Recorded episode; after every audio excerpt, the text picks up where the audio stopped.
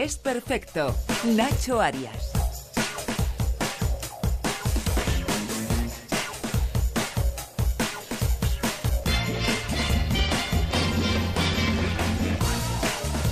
¿Qué tal? ¿Cómo están?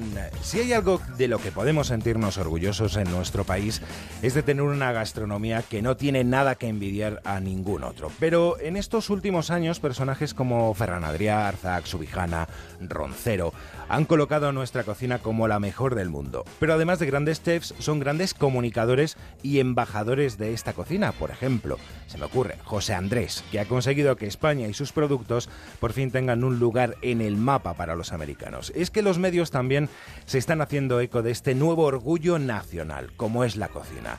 No hay cadena de televisión que no tenga en su franja de prime time un programa con cocineros. En el caso de esta casa, Chicote por su partida doble, el que lo podemos ver en Pesadilla en la cocina, que está grabando, por cierto, ya su quinta temporada, y en Antena 3 con Top Chef, la élite de los fogones, donde está acompañado por nuestra invitada de hoy. Y esa no es otra que Susi Díaz. Susi, ¿cómo estás? Muy buenas tardes. Hola, encantada de estar con vosotros.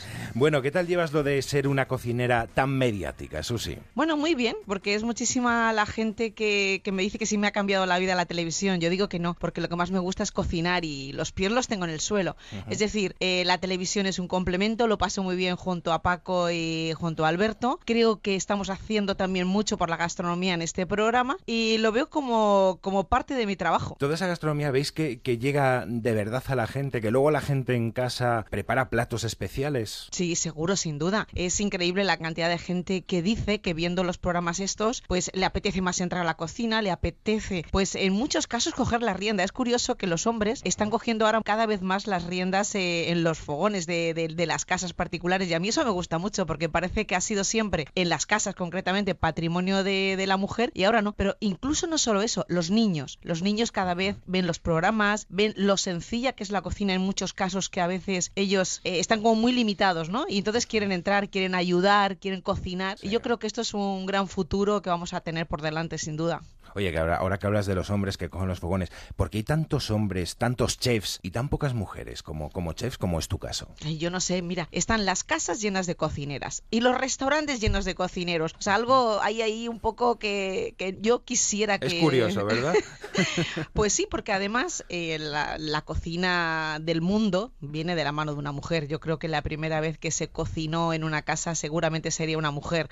No sé hasta dónde nos podríamos ir, pero seguro que fue una mujer la que cocinaría para sus hijos y para, y para su marido y el hombre iría a cazar, seguro. Pero que es curioso que profesionalmente eh, faltan mujeres. O sea, yo desde aquí hago un llamamiento. Yo necesito muchas mujeres porque es esta pregunta es la habitual, ¿no? Sí que es verdad que hay muchísimas mujeres en los, en los fogones porque de hecho yo tengo un restaurante y ahora mismo yo tengo 20 cocineros en mi cocina y de ellos el 50% son, son mujeres. O sea, que es decir, la mujer está muy integrada en la cocina profesional. Pero sí que es verdad que a la hora de destacar o ser un, un poco referente, faltan mujeres, faltan mujeres. O sea, necesito que las mujeres sean un poquito, den un paso más y sean un poco más valientes y realmente mm, se demuestre públicamente que la mujer es muy válida en los fogones. Pues nada, les animamos des- desde aquí. Oye, háblanos de cómo es la finca, tu restaurante. Bueno, la finca es un lugar que está en, en pleno campo ilicitano, donde estamos rodeados de, de los árboles típicos de, de nuestra ciudad, como son los granados, como son los almendros, como son las palmeras. Tengo un jardín bastante grande, la finca tiene 5.000 metros de, terreno, en el cual tengo un jardín que es comestible. O sea, yo siempre digo lo mismo, o sea, donde tengo cítricos, donde tengo cuncuat, limoncuat, todos los cítricos maravillosos que este, te- este terreno da, y donde tengo mis aromáticas, donde todos los días salimos, recolectamos para hacer nuestras infusiones y poder yo también perfumar mis platos, y donde tengo también las flores comestibles. O sea que realmente el comensal cuando llega a su paseo hasta entrar en el restaurante, pues es un paseo por aromáticas, por flores y por cítricos. Y luego pues es una cocina muy del territorio. Yo,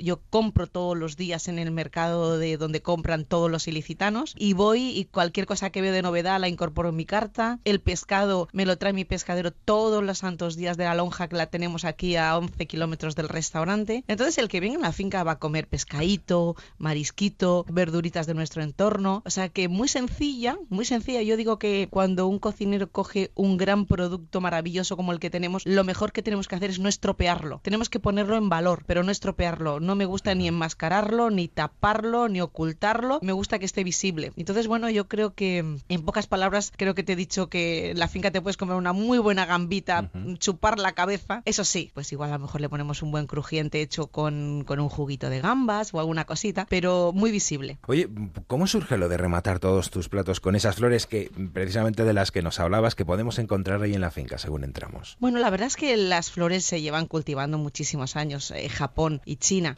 fueron los pioneros en introducir desde hace miles de años las flores en su, en su gastronomía. Eh, nosotros la teníamos en Europa un poco más, más olvidada, ¿no? Pero sí que es verdad que las flores están divididas por familias. Hay unas que tienen sabor, otras que son simplemente estéticas, y entonces lo que sí que es verdad que hay que conocerlas, hay que tratarlas. No podemos ir a la floristería, comprar una maceta y ponerla en nuestros platos. O sea, las flores tienen que estar tratadas como una verdura, de forma ecológica, y así las tenemos nosotros. Nosotros todos los días salimos y recolectamos eh, las flores de nuestro jardín. Todas las flores que plantamos, mi jardinero mm, ya tiene la orden de que tienen que tratar, estar muy bien tratadas para solamente nosotros lavarlas, esterilizarlas y, y consumirlas. Pero sí que es verdad que hay que entender que hay gente que coge una flor y la pone directamente encima de un plato. No, es la flor es tan delicada que necesita su tiempo. Hay que sacar los pétalos, hay que poner pétalos, hay que quitar los pistilos que los pistilos no se comen. Es decir, las flores también tienen su ritual y hay gente que las utiliza de cualquier manera, ¿no? Entonces a mí eso me molesta un poco porque yo soy de las que las utilizo mucho, pero sí que es verdad que hay que estudiarlas y analizarlas igual que hacemos con un pescado, con una carne o con una verdura. Oye, cuéntame un secreto. Hay mucha gente que las aparta a un lado y no las come. Sí, hay muchísima gente. Es muchísima gente la que dice una flor. O sea, parece que suena un poco extraño y sin embargo cuando la tomas, pues hay algunas que tienen un punto de amargor que le funciona muy bien a un platito o un punto de acidez. O sea, es decir, las flores están todas pensadas, no están puestas porque sí. y tú eres autodidacta, de lo que hablaremos más tarde, pero Paco Torreblanca y Pedro Subijana han tenido la culpa de que te pusieras la chaquetilla. ¿Cómo fue aquello, Susi? Sí.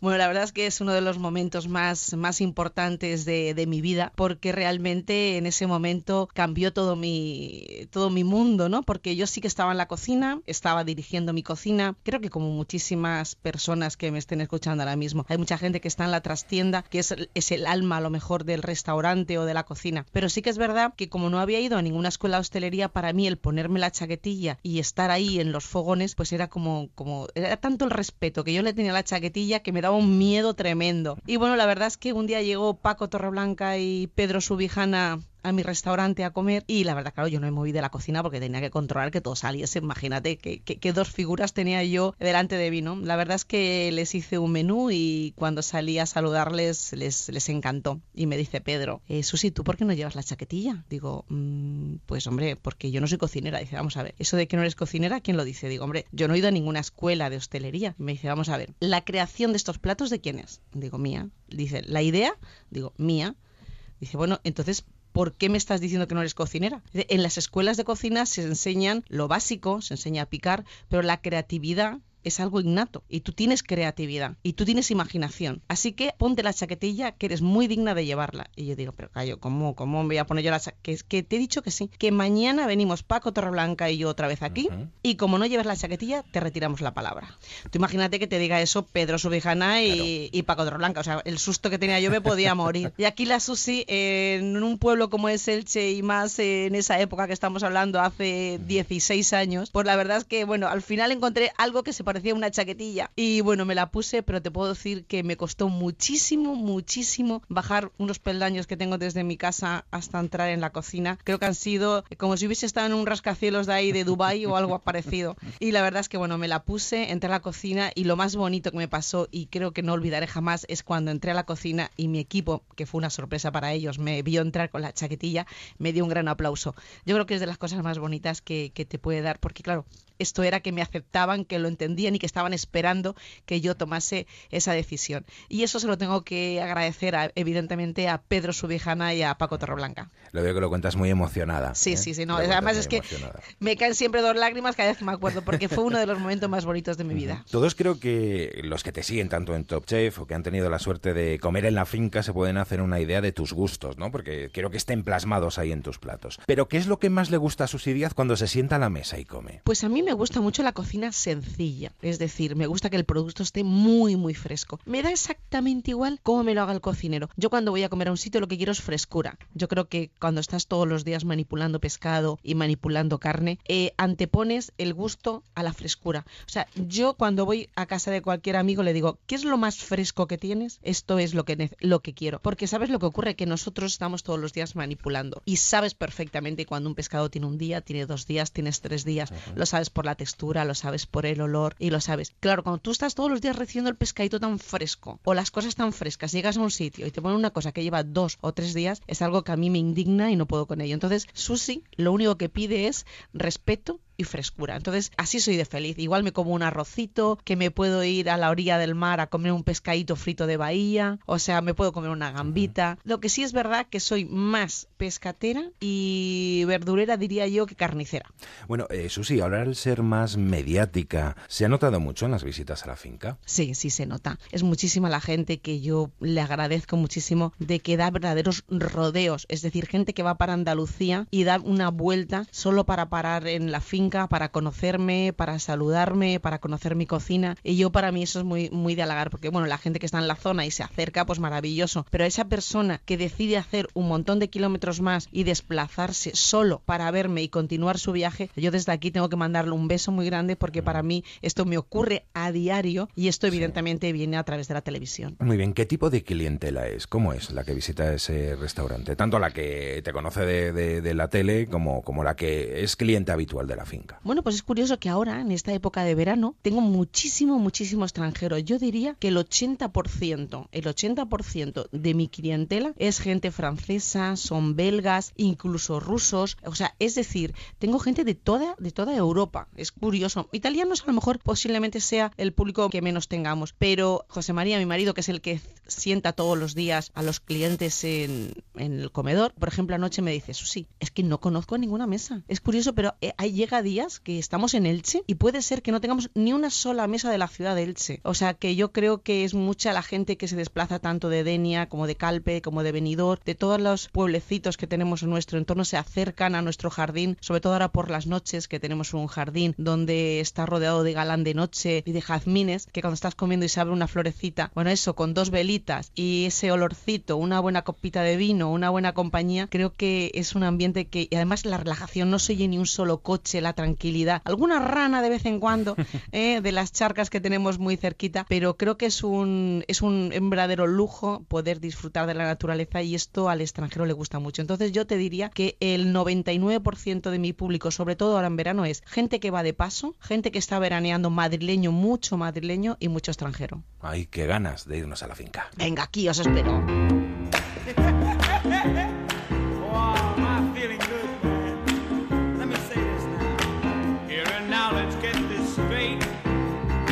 Nadie es perfecto. Onda Cero. Bueno, para los que no lo sepan, que habrá poco, Susi es uno de los miembros del jurado de Top Chef, uno de los talent shows culinarios más famosos del mundo, que está preparando ya su cuarta temporada en Antena 3. Eh, ¿Cómo has vivido esta experiencia como miembro del jurado y cómo te llaman para formar parte de él?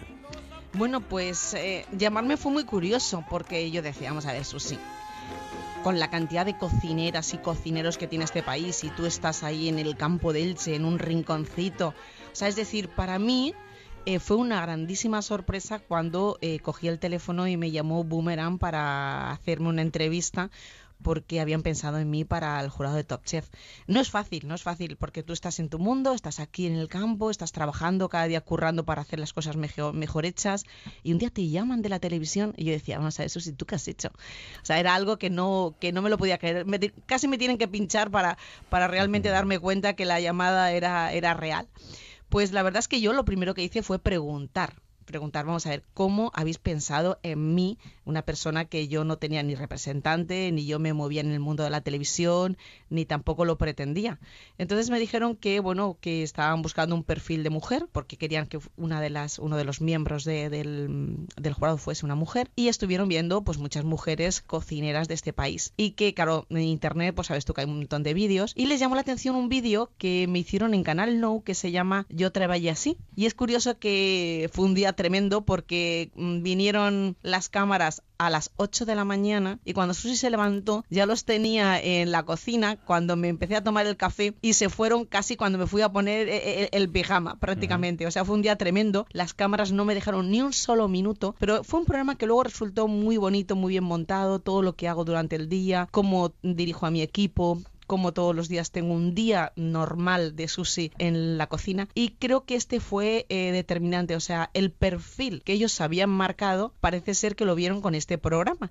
Entonces, bueno, de ahí fue el llamarme y todo surgió de ahí y también es verdad que yo sé que mi amigo Alberto también echó un cable porque claro, quieras que no iba a ser su compañera y la opinión de Alberto era muy importante y sé que a Alberto le preguntaron, Alberto, ¿qué te parece sushi? Y bueno, y creo que lo que dijo, pues os lo podéis imaginar porque si estoy con él aquí a, a su ladito, pues os lo podéis imaginar lo que opino de, de mi persona y de y bueno y de cómo soy de cocinera. Alberto Chicote, ¿eh? otro con compañeros además como Ángel León en la primera temporada y Paco Roncero en la actualidad. ¿Cómo es la relación entre, entre vosotros? Que me imagino que muy buena, ¿no? Es buenísima, es bueno, no, es buenísima. Tenemos un chat de los tres juntos, eh, nos vemos muy a menudo. Cuando uno hace algo enseguida lo manda a nuestro chat para que estemos los tres. Eh, siempre queremos estar muy unidos. A veces, bueno, tú sabes que Paco hasta ahora en Colombia algún tiempo pero incluso, incluso estando en Colombia, eh, siempre está mandándonos algún mensajito para estar siempre unidos. Nos juntamos cada vez que podemos, comemos juntos cada vez que podemos y te puedo decir una cosa, que no te puedes imaginar cómo me miman los dos. O sea, yo me siento una mujer mimada con Alberto y con Paco. O sea, son cariñosos, dulces y bueno, yo te puedo decir una cosa, en el momento, sea de día, sea de noche, en el momento que yo necesite algo, cualquiera de los dos, los sé, sé positivamente que los tengo a mi lado y eso es muy bonito, es una gran amistad la que hay entre los tres. Mm.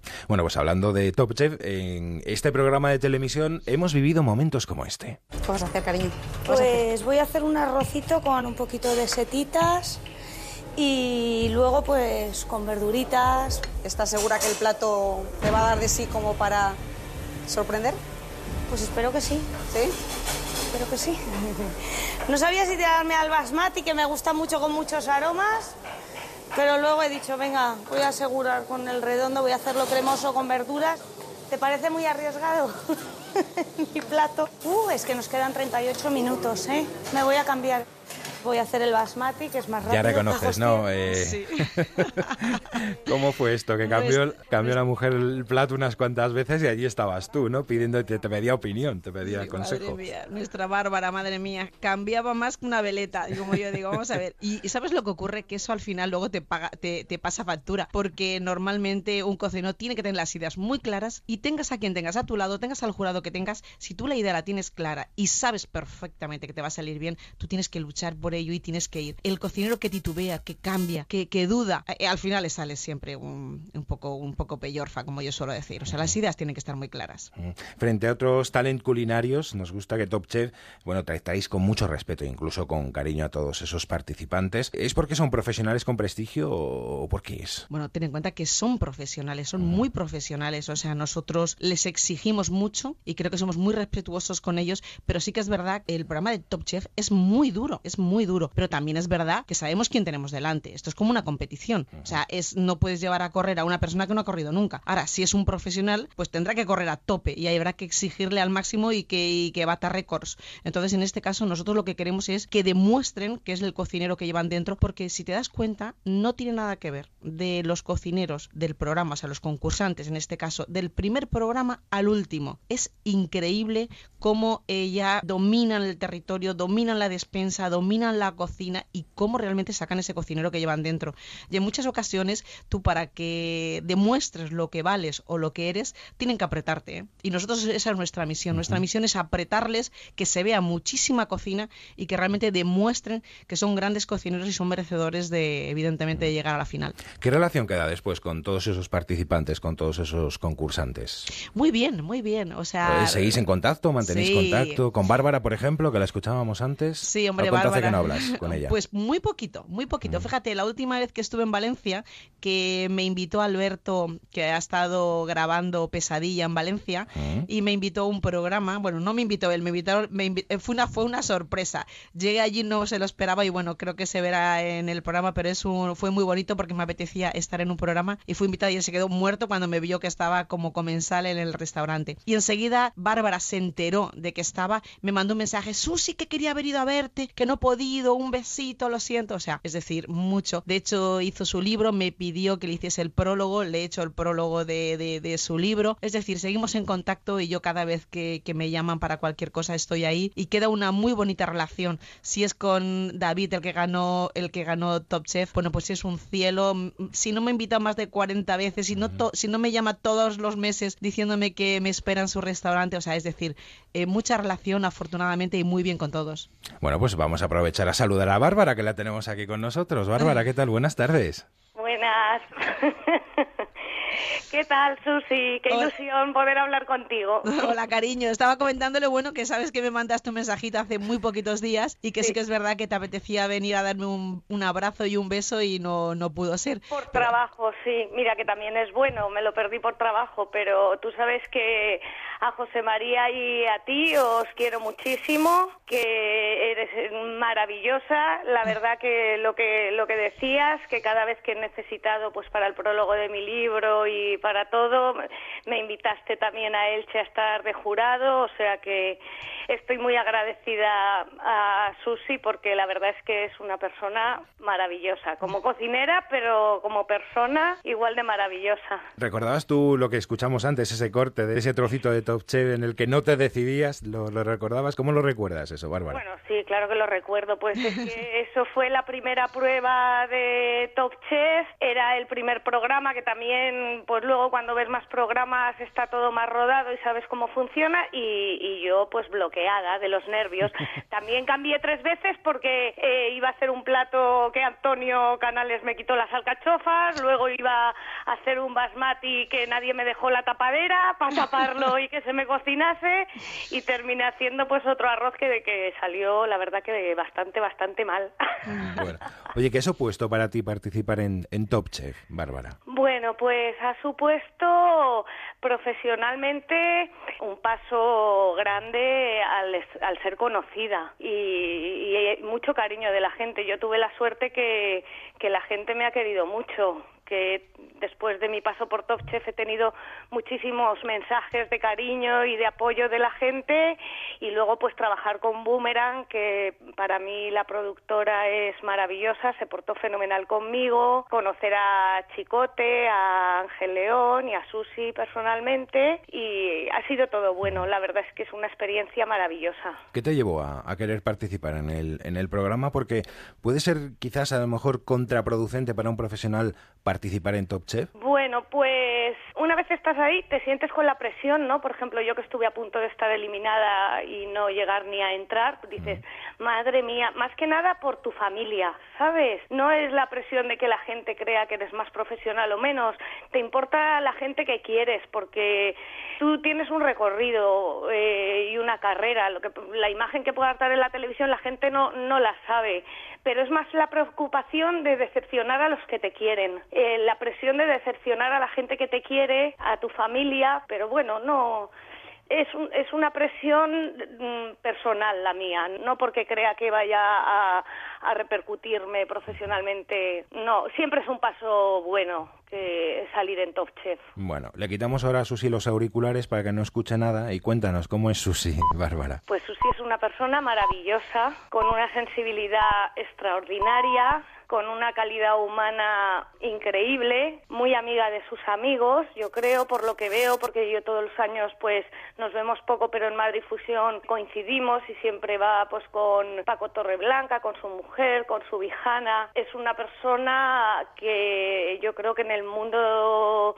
de la cocina la quiere, la quiere y la respeta todo el mundo. Eh, Susi, antes hablábamos de, eso que quizás hay actualmente más cocineros mediáticos que cocineras. ¿Qué me podéis decir las dos? Ya que estáis, vamos a seguir animando a las, a las mujeres a que, a que cojan las riendas, ¿no? También, que, que valéis mucho. Bueno, lo cierto es que fíjate tú que es curioso, pero la comunidad valenciana es el sitio donde más cocineras relevantes hay de toda España. No sé qué tiene esta tierra, pero esta tierra sí que realmente da fruto de de, buenas cocineras, porque bueno, ya somos tres cocineras las que tenemos una estrella Michelin y son muchísimas las mujeres que seguramente a corto plazo la conseguirán. Es decir, hay muchas mujeres al frente de las cocinas. En otras zonas, en otras zonas sí que yo diría que es donde hace falta. Bueno, las catalanas solo tenemos a, a, la Karma, o sea, es decir, haría falta. Bueno, tenemos a Fina, que Fina también es una grandísima cocinera. Podríamos decir que hay dos muy buenas, pero sí que es verdad que hay pocas cocineras en, en muchas comunidades. Entonces ahí es donde realmente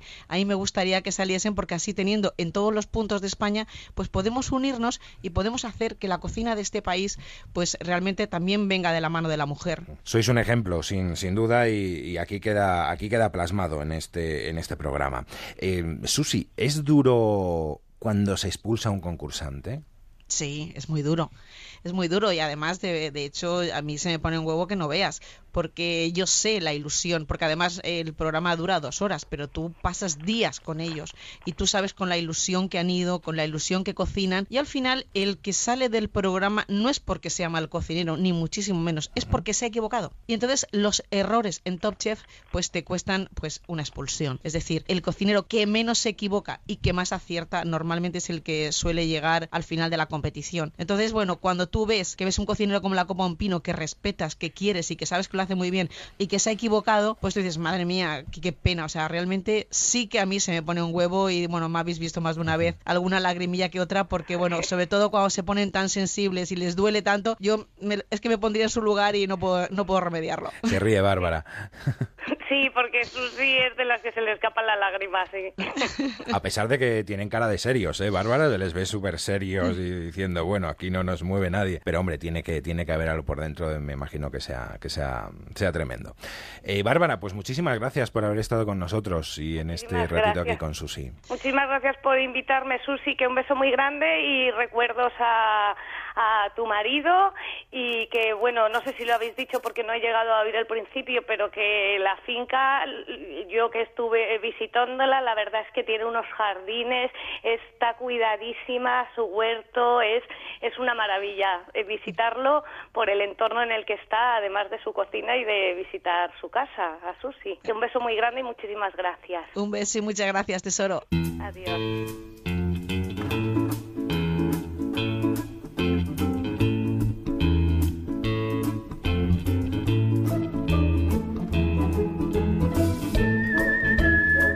Hemos comenzado hablando del programa que te ha catapultado a la fama, pero para conocerte mejor me gustaría hablar de, tus inicios, ¿no? Porque eres autodidacta, ya nos lo, ya nos lo habías dicho. Mm, ¿Cómo llega eh, Susi a montar un restaurante, a, montar la finca? Bueno, realmente yo mis principios, eh, los que han leído un poquito de mí saben que me dedicaba a la moda y mi marido se dedicaba a la hostelería. Él realmente era el hostelero y es el hostelero. Él tenía un restaurante desde muy niño, sus padres tenían un restaurante donde yo hacía algunos pinitos con mi suegra en su cocina cuando quería verlo, porque como trabajaba todos los días y yo cuando yo descansaba él trabajaba, pues la única forma de estar juntos era acercarme a su restaurante y claro, eh, ayudarle a mi suegra, como me gustaba siempre la cocina, ayudarle un poquito. Entonces, eh, realmente hubo un momento que éramos, nos casamos, yo me casé muy, muy jovencita y tuve mis hijos también muy jovencita, afortunadamente, así que así los tengo de mayores ahora y puedo disfrutarlos conmigo en el restaurante. Entonces, realmente te puedo decir que eh, no nos veíamos, o sea, éramos una pareja que, bueno, estaba mm, a punto de decir, bueno, tiramos la toalla. Y era porque él tenía un horario diferente al mío y entonces dijimos, bueno, esto es una cuestión de eh, cambiar de vida. O montamos una tienda, que es lo que yo dominaba en este caso, y la moda, que es lo que yo dominaba, o montábamos un restaurante. Aquí no había más vuelta de hoja. Pero sí que teníamos claro que con 26 años queríamos emprender una vida juntos y en paralelo. Entonces dijimos, yo dije, digo, madre mía, digo, vestidos, digo, José María no sabe ni comprarse un pantalón, digo, va a ser que no. Digo, va a ser que mejor monta en el restaurante, yo le echo un cablecillo y así estamos juntos y el que curra es él. ¿Sabe quién me iba a decir a mí que la que iba a coger luego las riendas de, de la cocina y de, bueno, y de la entidad de la finca, pues sí, iba a ser yo en este caso. Y bueno, la verdad es que cuando le dije a él de montar un restaurante, dijo, perfecto, ningún problema. Entonces, el montar un restaurante es porque él toda la vida se ha dedicado a la hostelería. Él fue el que me metió el gusanillo de la cocina, del restaurante y, de viajar. Él es el que me decía, Susi, vamos aquí, vamos allá. Y entonces ahí fue cuando él empezó a abrirme el mundo de la cocina y el mundo del restaurante. Y realmente mi ilusión realmente fue cultivándose con viajes, con libros, leyendo mucho, leyendo a todos los cocineros que, que yo admiraba, viajando muchísimo. Pero éramos de los que cogíamos el coche y podíamos perfectamente hacer 400 kilómetros solo por ir a comer y volver. O sea, eh, yo he llegado a hacer 800 kilómetros en un día solo por ir a comer a un restaurante. ¿eh? Y entonces, bueno, esto lo hacíamos porque eso, porque teníamos 26 años y teníamos mucha ilusión. Y conforme íbamos a los restaurantes, yo iba con mi libretita, entonces no existía internet ni los móviles de hoy, yo iba con mi libretita en el bolsillo y yo apuntaba, pues si veía un pan que me encantaba, pues me ha gustado el pan, si veía el azúcar, apuntaba el azúcar. Y cuando volvía, pues volvía loco al panadero, a los proveedores buscaba el azúcar o a veces no la encontraba en este caso y descubriera que era en Francia y cogía un coche y me iba a la frontera a comprar el azúcar solo por tener ese azúcar que yo había visto en un restaurante de Madrid que a mí me había fascinado. O sea, esta era nuestra ilusión, estos fueron nuestros principios. Viajar mucho, correr, anotar, descubrir y creo que fuimos pioneros en nuestra ciudad eh, ofreciendo pues cosas diferentes, ¿no? Y la finca, si me lo hubiesen dado como la tengo yo ahora mismo, creo que me hubiese echado a llorar y a patalear como una niña en el suelo. Pero sí que es verdad que empezó muy sencilla y empezó pasito a pasito y la finca se ha hecho con paso muy lento, muy despacio, pero muy firme. Como empiezan todas las cosas buenas. José María, buenas tardes. Hola, muy buenas. Menudo lo que ha dicho Susi, ¿eh? Eso es amor absoluto, ¿eh? Qué eh, bonito. Eh, yo estoy aquí acompañando a Susi como siempre, pero es un atraco porque yo no sabía que iba a intervenir.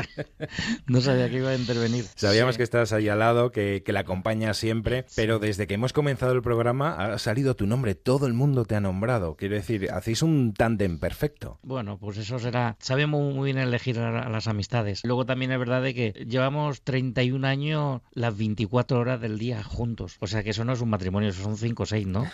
Una buena forma de, de conciliar esa vida familiar y laboral. Nos lo ha contado Susi, pero queríamos que nos lo contaras tú también. ¿Cómo fueron esos, esos momentos en los que empezabais ya hace tres décadas, no? Pues mira, realmente cuando pusimos el restaurante, eh, yo tenía 29 años, ella tenía 26, teníamos dos hijos, teníamos una vivienda que nos la habían dado nuestros padres, la hipotecamos y nos lanzamos una aventura pensando nosotros que teníamos unos conocimientos y que éramos muy listos, muy listos, muy listos. A través del tiempo nos hemos dado cuenta que ni éramos tan jóvenes y lo de listos, pues no lo sé, porque las cosas nos han salido siempre bien. Era aquello con muchísima ilusión, intentar hacer las cosas. Queríamos un restaurante que lo único que pretendíamos era por pues, realizar nuestro trabajo y, ser feliz. No queríamos llegar más allá o no lo, pretendíamos, pero sí que intentábamos alejarnos de los trabajos que hacían nuestros compañeros de la zona, ¿no? Entendíamos que ser diferente para nosotros era importante y que tendríamos algún premio y es verdad que el premio ese siempre lo hemos tenido. Claro, fijaros, pasa del corte y confección, podríamos decir, a ganar una estrella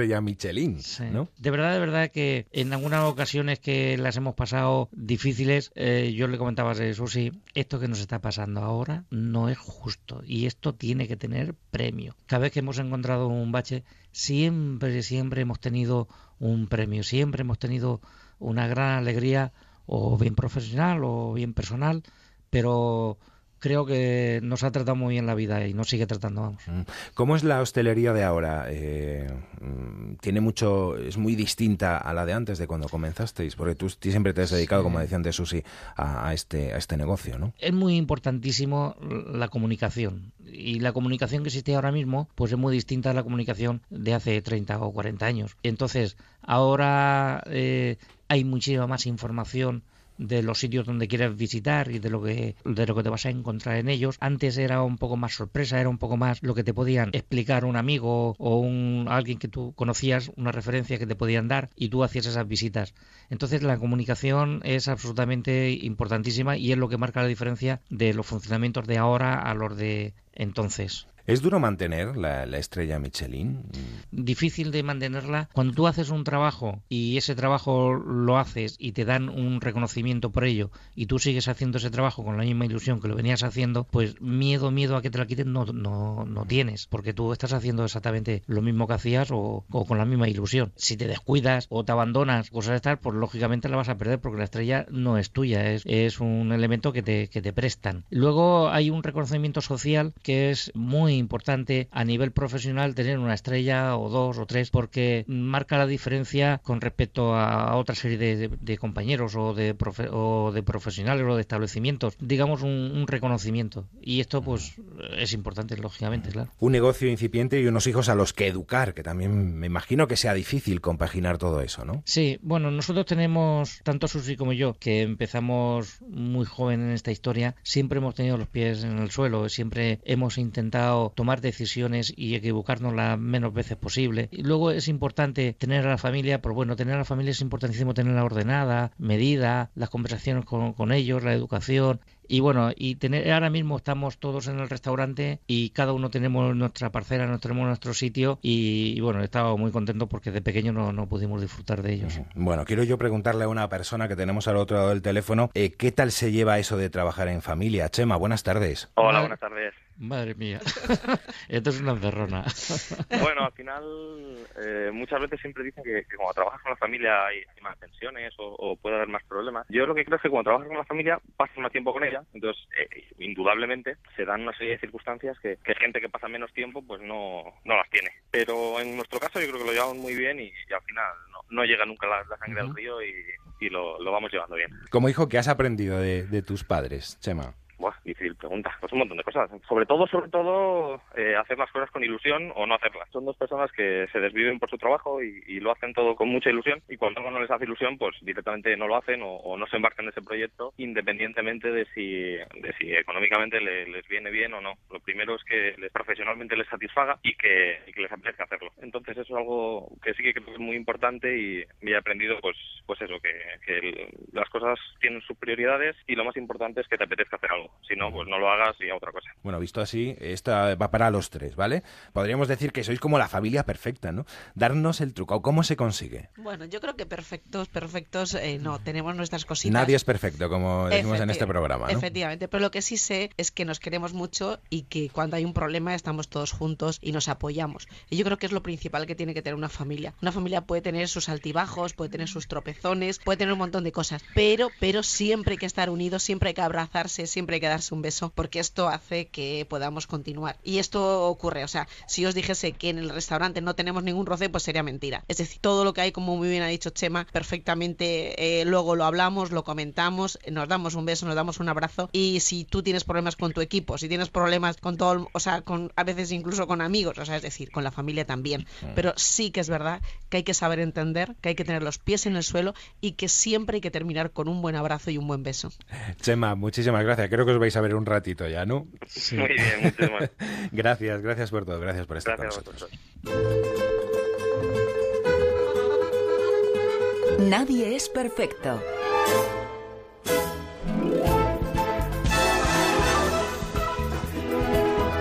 Bueno, Susi, ¿qué crees que diferencia la cocina moderna de la tradicional? Bueno, yo creo que realmente eh, yo la entiendo que tiene que estar fusionada. Yo no entiendo nueva cocina sin cocina tradicional. O sea, esto es un consejo para todos los chavales que empiezan. Yo tengo un montón de chavales de prácticas y vienen con la mente un poco en las nubes. No, o sea, vamos a ver, la cocina tradicional es maravillosa. Es lo que da personalidad a un pueblo, es lo que da personalidad a un país. Y es por lo que la gente viaja. Normalmente la gente cuando viaja, viaja buscando la cultura, las raíces, ¿no? Entonces esto es un respeto que como cocinera tengo, vamos, y vamos, mm, Dios me libre de que en ningún momento lo tenga presente. Y luego a partir de ahí es cuando hay que evolucionar. Es decir, vamos a ver, yo analizo qué puedo hacer con esto, qué puedo hacer, qué puedo ofrecer más, qué puedo experimentar más, qué sensaciones puedo ofrecer más. Y yo creo que la nueva cocina empieza eso, partiendo de la cocina tradicional, voy a querer sorprender, emocionar, porque al final te voy a poner un ejemplo. Yo mi abuela hacía un, un escabeche, una caballa que era espectacular, que a mí yo cada vez que la hacía, solo el olor que se hacía eh, dentro de, de la cocina, para mí ya era eso, era un manjar. O sea, yo lo recuerdo y creo que es uno de los recuerdos más bonitos que tengo yo en mi vida de casa. Cuando yo me puse la chaquetilla de cocinera, yo quería hacer un honor a mi abuela y un honor a ese plato que tenía idealizado y a, esa, y a, esa, a, ese, a ese escabeche que, que tanto me emocionaba, ¿no? Entonces yo cogí ese plato y lo primero que hice fue hacerlo como lo hacía mi abuela, tal cual. Y luego dije, bueno, eso sí, ¿tú qué puedes mejorar aquí? ¿Qué puedes hacer aquí para que llegue un cliente y realmente diga qué cosa más maravillosa? Pues entonces, ¿qué hice? Cogí el pescadito, cogí la caballa y la hice muy poquita hecho, muy poquito hecha en su punto, con la piel crujiente, llena de burbujitas. Y cogí ese escabeche que mi abuela hacía y lo cogí y bañaba ese pescadito. Es decir, si mi abuela me viese me mataba, porque en primer lugar yo el pescado que utilizaba para hacer el escabeche lo dejaba para comer la familia. Evidentemente no se tiraba, pero lo dejaba para comer la familia. Pero a mi cliente le ponía una caballa recién hecha con ese caldito que ella hacía también. O sea, recuperé el olor, que es lo que a mí me emocionaba. Recuperé la esencia, pero lo que le daba era al pescado un punto de cocción perfecto, porque mi abuela no deja, cuando tú haces un escabeche, al final el pescado no deja de estar excesivamente cocinado para que deje todo el aroma en el escabeche. Esa es la nueva cocina. O sea, tú como no llegue un plato a la mesa y el cliente tenga la sensación de cerrar los ojos y decir qué rico que está, o sea, creo que no, no estamos llegando a una cocina actual o a una nueva cocina. En definitiva, una cocina no solo para el gusto, sino para los cinco sentidos. De hecho, tu libro Sentidos quiere trasladar eso, ¿no? Recetas para disfrutar precisamente con eso, con todos los sentidos, ¿no? Exactamente. Yo digo que cuando el plato llega a la mesa, mucha gente me dice, es que le das mucha importancia a la estética. Digo, sí. Digo, sí, porque para mí la belleza es una de las cosas más bonitas que tiene el ser humano. O sea, cuando vemos un paisaje nos emociona, cuando vemos el mar nos emociona, cuando vemos algo bonito nos emociona. Entonces, la comida, ¿por qué no? Pues de eso se trata, de, de emocionar y de eso queremos también en este programa, ¿no? Te voy a preguntar por el vino. El, el vino para mí es fundamental. Uh -huh. O sea, yo creo que una comida sin vino, pues no sé, a lo mejor está escuchándonos a alguien que no le guste el vino y no le parecerá, pero yo creo que siempre tiene que estar regada con un buen vino. Yo soy una enamorada del vino blanco y soy una enamorada de, de los vinos espumosos, pero posiblemente menos a lo mejor del tinto, porque en esta tierra que tenemos con tanto calorcito, con tanto sol, pues siempre me, me apetecen las cosas fresquitas, ligeras, pero sí que es verdad que yo soy una gran enamorada de, del vino blanco y de los espumosos. Que también se le da importancia, me imagino que al vino en la finca, ¿no? Muchísima, muchísima. ¿Quién se encarga de, de, del vino? Bueno, pues tenemos a Irene, mi hija, que bueno, es periodista, igual que vosotros, pero que hizo sus pinitos tanto en radio como en televisión, pero bueno, siempre ha vivido desde muy niña el restaurante, que se ha criado entre, entre mesas, entre manteles y sirviendo las mesas. Y bueno, cuando ya hizo sus pinitos en periodismo, dijo, mamá, yo quiero ser sumiller y quiero llevar la, la, bodega de la finca, quiero llevar la carta. Y realmente la tenemos allí, es la que se encarga, pues eso, pues de, de sorprendernos siempre con todas las novedades y de llevar eh, lo que es las riendas del restaurante en cuanto a los caldos se refiere. Bueno, la tenéis allí, la tenemos aquí también. Irene, buenas tardes. Hola, ¿qué tal? Bueno, Pero sí, no, eso sí es una sorpresa. me imagino, no, lo decía Irene, es que tengo ganas de volver a la radio. Bueno, pues venga, vamos a, vamos a, por lo menos aunque sea unos, unos minutos.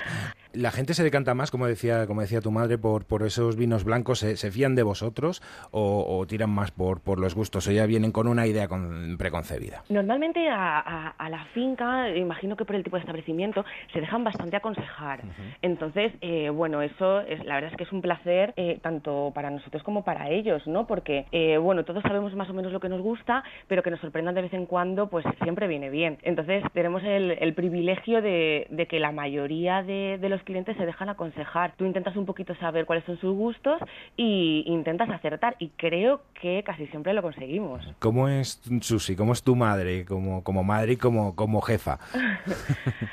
Pues a ver, mi madre es, pues es perfeccionista, es muy exigente y tiene mucho espíritu de superación. Eso pues como que nos arrastra a todos un poco, ¿no? Uh -huh. Entonces, bueno, tener una persona que siempre eh, va por delante, que siempre te exige lo máximo y que quiere siempre lo mejor, pues es bueno porque intenta siempre que tú hagas lo mismo, ¿no? Intentes dar lo mejor de ti. Entonces, eh, pues bueno, creo que, que nos viene bien a todos.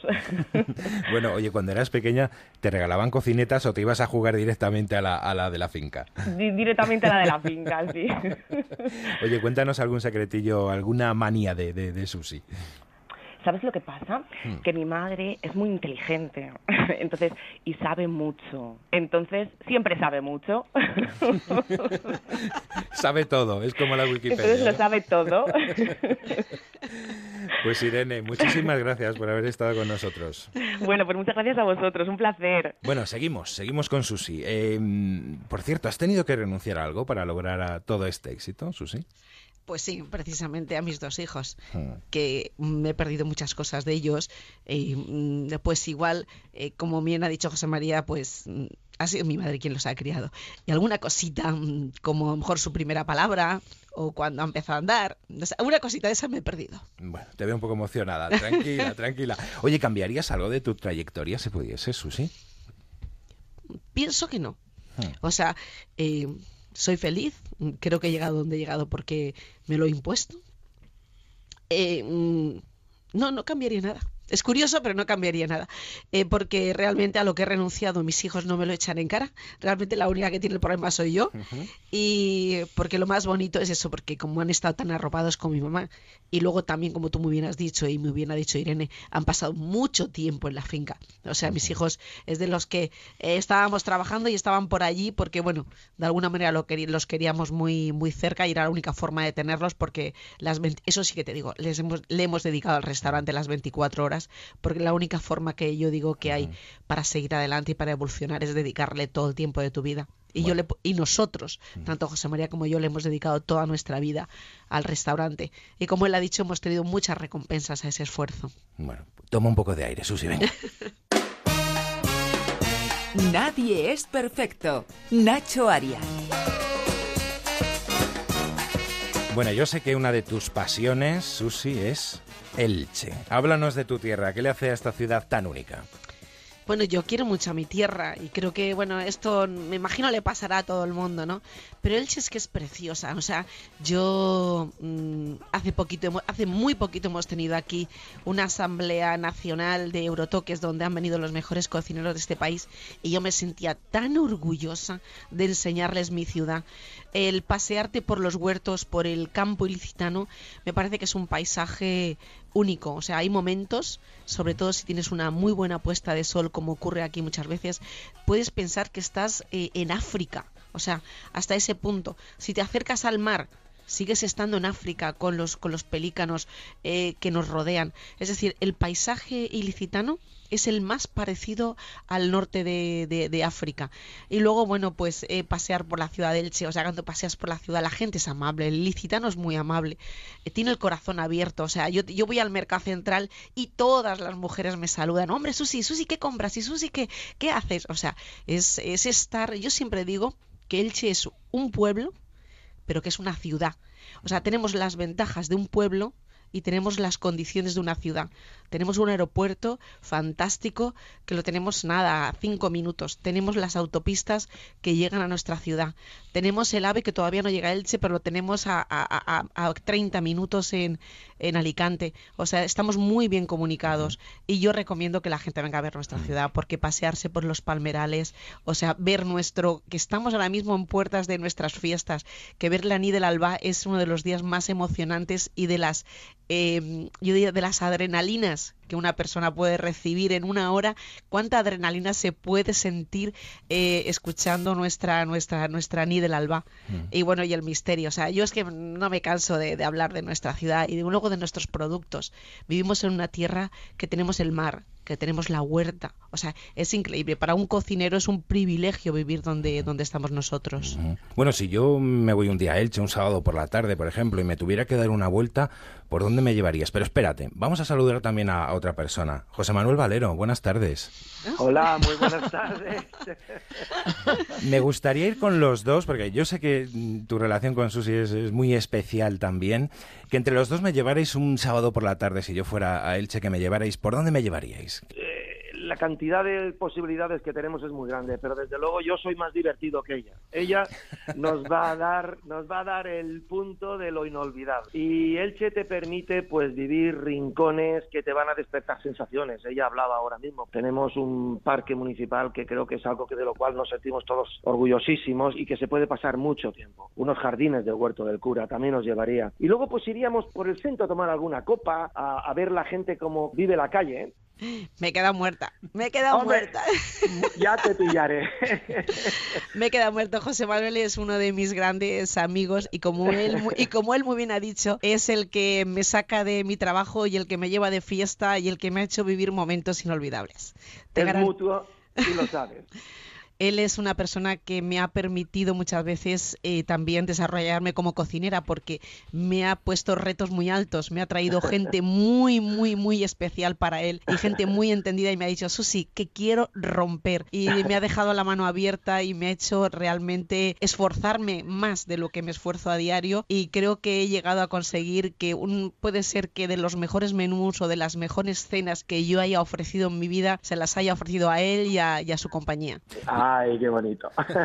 Oye, José Manuel, ¿cómo es salir Dime. con Susi por Elche? Me imagino Bueno, que pues es una auténtica eh, locura, ¿no? Sí, la tenemos poco. Yo, la única pega que tengo que ponerle a mi amiga es que la disfrutamos cada vez menos porque es un bien público. Yo creo que Susi, dentro de lo que es el Che, pues está el Palmeral, está la Dama y está Susi. O sea, creo que es de verdad, de verdad, de verdad, eh, es algo digno. Entonces, porque es una persona que además, pues con el éxito sigue siendo la misma o más humilde. Es impresionante. O sea, yo digo que la humildad es un don muy valorado en alguien poderoso. Y luego no, no está con nosotros, sinceramente. O sea, yo la queja que tengo es que ya, como pertenece a todos los ilicitanos, pues chicos, la compartimos y el cachito que nos toca, pues lo disfrutamos. Pero es mejor para todos el tenerla y que ayude a situar Elche en el mundo, porque ella ayuda a situar Elche en el mundo.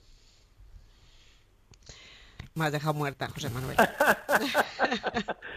La verdad es que sí que es verdad que llevo Elche en mi corazón, tú lo sabes, y que donde, allá donde allá donde vamos siempre hablo de mi ciudad y bueno y de mi entorno y bueno yo creo que eso es eso, eso es amar lo que tienes, ¿no? Y, y bueno Sí. me, me alegro de que de que lo que siento realmente se lleve a cabo, vamos, que, que lo notéis. José Manuel, muchísimas gracias por haber estado con A nosotros. vosotros. Un Bueno. beso, Susi. Un besito. Chao. Además de todo, Susi, eres una mujer comprometida, Participas en todas las acciones solidarias que tu agenda te permite, como bien dice José Manuel, pero hay una que nos gusta especialmente, que es el libro de la dama de Elche a Susi Díaz, de Pedro Nuño de la Rosa, que recoge un poco la historia de la cocina ilicitana y que además destina sus beneficios a comedores sociales. Háblanos de este proyecto, Susi. Bueno, pues es un proyecto muy bonito y te agradezco que lo saques porque, bueno, todo esto significa ayudar, ¿no? Porque al final eh, yo pongo mi granito de arena, pero necesito pues que la gente de mi entorno pues me ayude a que esta, a, a poner granitos para que hagamos una, una gran montaña. Es un libro espectacular, precioso, que habla de la ciudad de Elche, de la historia. Realmente yo creo que Nuño lo que cogió fue la dama de Elche para poner una fecha de nuestra gastronomía y ha puesto a Susi Díaz como para terminar un libro. Realmente empezó todo cuando eh, se encontró la dama del Elche y Díaz. Y es la historia de nuestros antepasados, del legado de toda la gente que ha pasado por nuestra ciudad. O sea, el libro es precioso. Yo creo que todos, todos los ilicitanos y la gente que nos visita nuestra, de nuestra ciudad debe de tenerlo en su biblioteca porque es muy bonito. Y bueno, lo más importante es que íntegramente, íntegramente va ese dinero para como un comedor social para gente que no puede comer. Entonces, cuando tú estás todos los días en el restaurante, estás dando de comer, estás con tantos productos, con tantas cosas, tienes ese privilegio de comprar, de vender y que, y de- y que la gente disfrute con la comida y que sepas que hay gente que no puede comer, o sea, que tiene dificultades para echarse un, un trozo de pan a la boca, pues si podemos ayudar con este libro que, que, bueno, que todos hemos puesto un poquito para que esté en el mercado, yo desde aquí tengo que decir que, bueno, me comprometí cuando le dimos el talón hace muy poquito, que me pareció algo irrisorio lo que se había recaudado, que se le dieron 2.000 euros, me pareció algo irrisorio para lo maravilloso que es el libro y teniendo en cuenta la causa que hay detrás. Yo me comprometí con estos comedores sociales que les iba a triplicar la cifra. Entonces, bueno, te puedo decir que ya llevamos un montón, ya se la he doblado, ¿eh? O sea, no se lo hemos entregado, evidentemente, porque yo me comprometí a triplicarla. Entonces, yo desde aquí hago un llamamiento para que me ayuden. Es un libro precioso, vale solo 35 euros. Y realmente no se, solo se paga lo que es el libro. O sea, porque el libro se ha hecho todo pues con donaciones y con gente que ha colaborado. Entonces, desde aquí, vamos a comprar el libro de Susi Díaz a la Dama del Che, se puede comprar en el corte inglés o se puede comprar en el restaurante que vamos a ayudar muchísimo y yo tengo que cumplir mi, promesa. Pues a ver si se cumple, claro que sí, a ver si se cumple esa promesa. Bueno, a raíz de este libro y después de una hora a tu lado, puedo decir que estoy encantado de haber conocido a la nueva dama de Elche. Susi, muchísimas gracias por haber estado con nosotros y a seguir así. Muchísima suerte. Muchas gracias a vosotros. Ha sido una sorpresa, no sabía pues toda la gente que, bueno, que mis hijos, que que mi amigo que ha intervenido ha sido una sorpresa y es una persona, como sabes, que me emociona. Estoy aquí y sigo estando emocionada. Pero muchísimas gracias. Aquí en el Che tenéis una casa, tenéis un jardín, tenéis una ciudad maravillosa y yo os garantizo que os voy a dar muy bien de comer. No lo dudamos. Susi, muchísimas gracias. Un, beso fuerte. Un besito. Son las seis, las cinco en Canarias.